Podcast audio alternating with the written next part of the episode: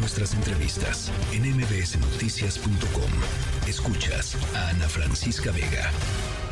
Otra de las cosas que enojó eh, el día de ayer a padres y madres de los jóvenes de Ayotzinapa es que eh, Alejandro Encinas habló de un infiltrado entre los jóvenes de, Ayotzinapa em, y pues esto por supuesto eh, los, los indignó, ¿no? Los, enojó, los indignó, en fin, eh, vamos a hacer por supuesto en un ratito más un análisis mucho más profundo de lo que está sucediendo a estos nueve años, pero sin duda un antes y un después en, en, en, por supuesto en la presidencia de Enrique Peña Nieto, pero también en el imaginario colectivo de lo que podía suceder en un país como México. 43 jóvenes desaparecidos en una noche eh, en un camión, ¿no? Independientemente de lo que fueran a, hacer o, la historia, digamos, combativa de los jóvenes de Ayotzinapa, pues no puedes desaparecer en un camión, ¿no? No puedes desaparecer en un camión. En la línea telefónica está Pablo Ferri, eh, periodista del diario El País, quien ha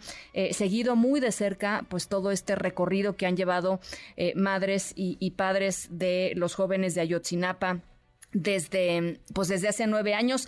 Y decía, y escuchábamos hace un ratito, eh, Pablo, me da mucho gusto platicar contigo, decía el presidente Trump, eh, presidente López Obrador, tan pronto como triunfa nuestro movimiento, habrá justicia para Ayotzinapa. ¿Qué tal, Ana Francisca? Buenas tardes. Sí, bueno, eh, pues está empantanando todo y no, no es que empiece ahora, empezó hace un año, ¿no? Empezó hace un año cuando pues, empezamos a darnos cuenta que pues, había muchas presiones para que la Wilca eh, la Unidad Especial para el Caso de Sinapa de la Fiscalía General de la República, digamos que conduje sus investigaciones a partir del dictado que, que mandaba Palacio Nacional, eh, no sé si directamente o a partir de la interpretación que hacía el fiscal general Alejandro Verde. Sabemos que esto provocó una serie de tensiones a partir de casos concretos, la consignación del primer proceso contra Murillo Calamante del juzgado, que quería que fuera más rápida de lo que planteaba el fiscal especial, ¿no? entonces Omar Gómez Trejo.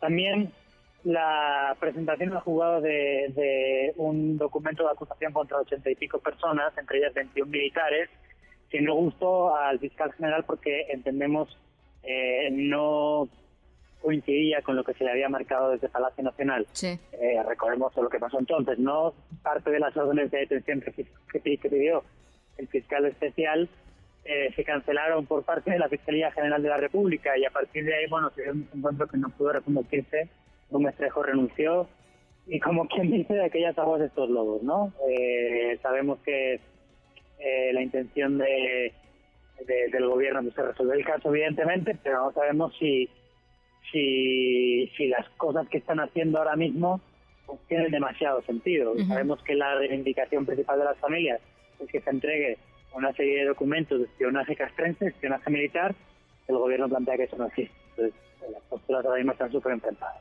Em, en los últimos 15 días, digamos, la reunión que tuvieron el lunes em, de hace ocho días eh, con el presidente López Obrador y la reunión de ayer, em, hace mucho no veíamos a los padres y, madres tan enojados, tan frustrados con, con, con, la, con el actuar de, del gobierno federal, eh, Pablo.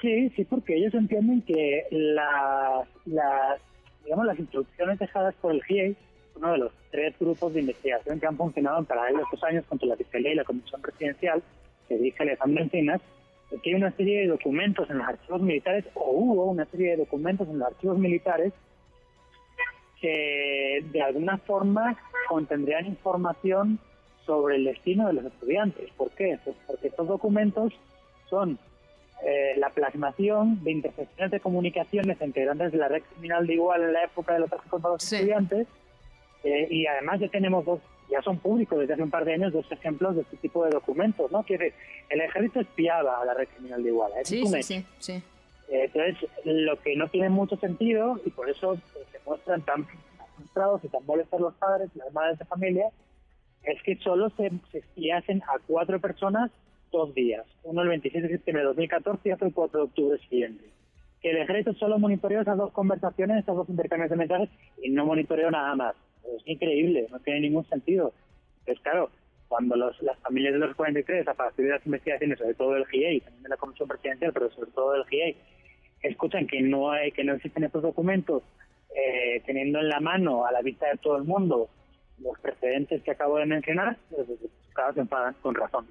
Ahora, hay evidentemente hay un, afán de encubrir, pues de, algún tipo de encubrimiento o de algún tipo de protección.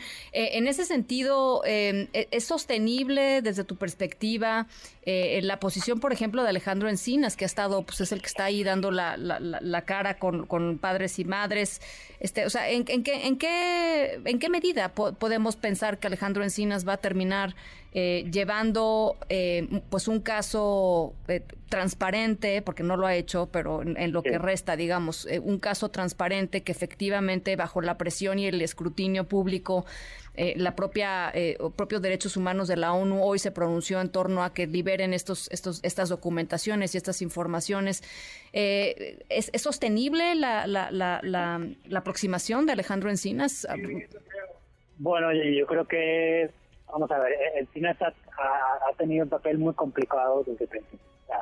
digamos que ha jugado con el enemigo en casa. Eh, recordemos que le han, estado espiando también el teléfono. Eh, se ha asumido que era el ejército por por eliminación, pues no, no demasiada gente puede manejar el Pegasus o, software por el estilo sucedáneo del primero.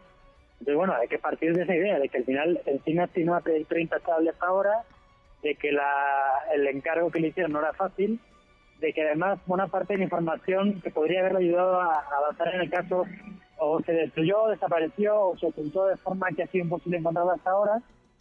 Y, bueno, y eso pues, forma parte del contexto en el que le está jugando. Ahora bien, eh, hay que ver qué dice el informe que presentan mañana.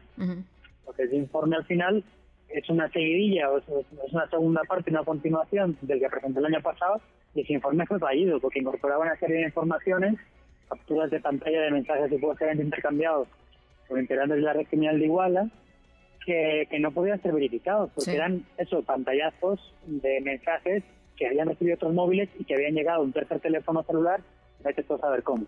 Entonces, no sé qué va a pasar con eso. Si incorporan eh, las mismas capturas de pantalla o parte de esas capturas de pantalla, pues no tiene mucho sentido así a priori el informe, pero vamos a ver qué pasa. Pues es que es que la dosificación de la información es lo que pues nos hace cuestionarnos, ¿no? Es decir, no, no hay una está está totalmente detectado qué es lo que falta, este y, se va dosificando la información y eso yo creo que para los padres pues debe ser eh, totalmente frustrante, pero en general, digamos para toda la gente eh, que está escuchando desde hace nueve años sobre el caso Ayotzinapa, absolutamente confuso. O sea, la única respuesta, si yo estoy segura, Pablo, que si tú vas con cualquier persona en la calle y le dices, ¿qué opina del caso Ayotzinapa? Pues te va a decir, pues igual que todos, ¿no? Pues se queda así, igual que, ¿no? O sea, nunca vamos a encontrar a los culpables porque pues así es México. O sea, es, es, es ¿no? Es, es, eso. Sí, es un poco, es un poco triste, pero pero es así.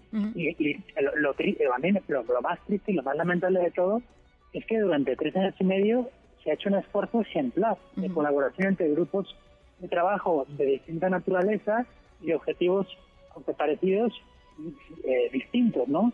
Y a partir de, ciertas premuras y de ciertas presiones y de ciertas limitaciones, limitaciones ciertas de ver de castrense porque hay que decirlo y es así, pues la cosa ha naufragado.